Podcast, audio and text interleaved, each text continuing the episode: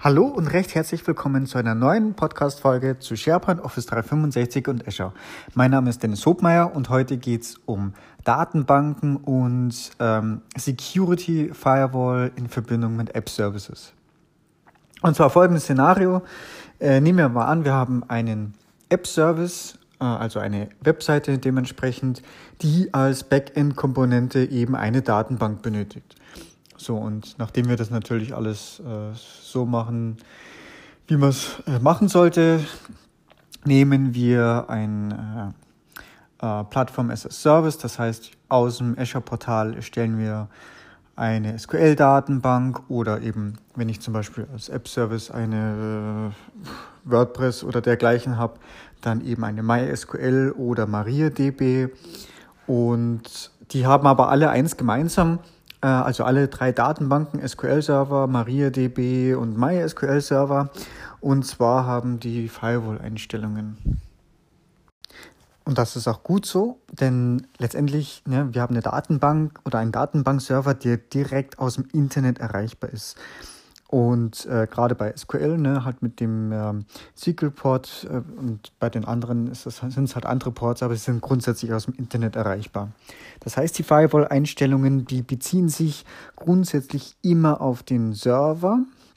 Ähm, ich habe ja zwar immer Datenbanken, aber dahinter immer einen Server. Das heißt, die Firewall-Einstellungen sind immer am Server und beziehen sich im Prinzip auf IP-Einschränkungen, ne, dass ich eben ja vielleicht noch auswählen kann, von welchem Netz ich dort drauf kann. Ähm, so, und ich möchte jetzt auch da konkret wirklich nur auf diese IP-Einschränkungen eingehen. Bei ähm, SQL-Server könnte ich ja durchaus noch auf äh, Virtual Network gehen. Das lasse ich jetzt für den Moment mal out of scope. Ähm, so, gut.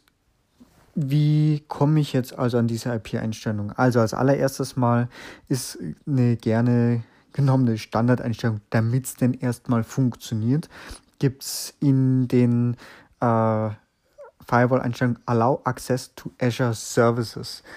Ja gut, wenn der auf an ist und alles andere äh, von der IP-Range, wenn ich da jetzt nicht explizit äh, irgendwie 0.0.0.0 bis 255, 255, 255, 255 explizit eintrage, ja, dann wäre es auch tatsächlich im kompletten öffentlichen Internet erreichbar. Ähm, Allow Access to Azure Service bedeutet, na, alle Azure Rechenzentren dürfen oder innerhalb vom Rechenzentrum darf darauf auf diesen Dienst Datenbank zugreifen. So, und da ist natürlich die potenzielle Angriffsfläche trotzdem noch hoch, ne, weil wenn ich nämlich einen Dienst betreibe aus einer anderen Subscription. Das heißt, das kann grundsätzlich jemand komplett Fremdes sein. Der könnte sich dann durchaus auch mit Brute Force versuchen, sich auf meine Datenbank zu verbinden. Und äh, wenn ich halt beim Erstellen irgendwas Einfaches gewählt habe, hat er vielleicht sogar Glück und kommt dann auf die Datenbank von meinem Backend-System. So, deshalb macht es natürlich sicher, dass man ähm, oder macht es natürlich Sinn, dass man auch diese Einstellung entsprechend absichert und sagt, naja, gut, ähm, das ist dann natürlich Feintuning, mag im ersten Schritt zum Test äh, gut sein, dass ich das erstmal so erstelle, dass ich die App-Service erstmal zum Laufen kriege, sehe, okay, funktioniert. Als zweiten Schritt kann man dann hergehen und sagen, okay, ich nehme jetzt aus dem App-Service, nehme ich mir die IPs raus, die diese App-Service verwendet und schalte sie dann auf der Datenbank eben auf der Datenbankserver-Ebene eben frei. Und ähm, genau, da ist jetzt natürlich die Quizfrage, ja, mit welcher IP-Adresse komme ich denn letztendlich ums Eck? Und äh, das ist mittlerweile aber recht übersichtlich gemacht. Äh, und zwar äh, kann ich dann direkt in meinen App-Service gehen und gehe dann über die Properties und das ist alles Read-Only, ne? aber da ist ein ganz interessanter Punkt, Out Outbound IP Addresses. Das sind typischerweise mehrere IP-Adressen, mit denen die Web-App daherkommen kann. Und ich würde definitiv immer diesen Weg wählen, ähm, ich habe es schon mal gehabt, ne, dass man, man hat ja im Prinzip mit über die Datenbank sieht man auch, mit welcher IP-Adresse der App-Service ums Eck kommt. Ja, das, das mag funktionieren. In einem Moment kommt die auch nur mit einer IP-Adresse, aber wenn es im Backend vielleicht mal umschwenkt, dann kann die im nächsten Moment mit einer anderen IP-Adresse äh, kommen und äh, wenn ich jetzt nur eine freigeschaltet habe, ne, darf man raten, dann geht es im nächsten Moment erstmal nicht mehr und dann äh, kommt vielleicht noch eine sinnvolle Fehlermeldung wie es konnte keine Verbindung zur Datenbank aufgebaut werden. Ja, und spätestens dann soll es klingeln, oh oh, Firewall. Das gleiche kann übrigens auch passieren. Es gibt nämlich noch ein zweites Feld bei den App Services in den Properties und das heißt, der heißt Additional Outbound IP Addresses. Das ist im Prinzip das gleiche wie Outbound IP Addresses plus noch mehr. Und diese zusätzlichen IP-Adressen kommen gegebenenfalls zum Einsatz, wenn mein App-Service-Plan im Premium-Tier läuft. Da äh, da gibt es einfach noch Zusatzsysteme. Und wenn ich eben weiß, dass ich mir vorbehalten will, dass ich meinen App-Service auch durchaus mal hochskaliere, dann sollte ich gleich den unteren Wert, also Additional Outbound IP Addresses nehmen, der einfach dann noch die zusätzlichen IP-Adressen enthält. Ja, genau. Und diese einzelnen IP-Adressen, das sind auch keine Ranges, sind tatsächlich einzelne IP-Adressen aus, ähm, ja, mag vielleicht mal eine Range sein, vielleicht auch mal nicht, ne? das ist dann Azure-seitig. Die äh, trägt man halt dann einmal ein. Und meine Erfahrung ist, alle App-Services, die im gleichen App-Service-Plan laufen, verwenden die gleichen IP-Adressen, was ja irgendwo Sinn macht, ne? weil der App-Service-Plan, der stellt im Prinzip die Ressourcen zur Verfügung, der ist ja letztendlich der Teil, der die App-Services hostet.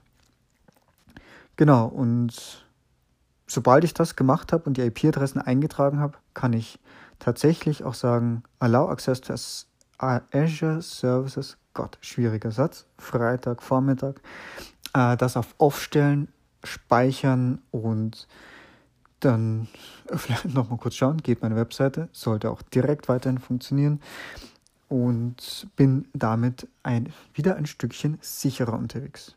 Übrigens auch an der Stelle, es gibt da oben auch noch diesen Add Client IP äh, Button, den muss ich natürlich hinzufügen, wenn ich mich von lokal zum Beispiel mit einem SQL Server Management Studio oder mit einer ähm, SQL Workbench oder MySQL Workbench, also im Prinzip das Pendant für MySQL MariaDB, mich verbinden möchte, um irgendwelche ja, Tasks ähm, direkt auf Datenbankebene zu machen, dann muss ich mich natürlich selber auch freischalten. Das funktioniert an der gleichen Stelle.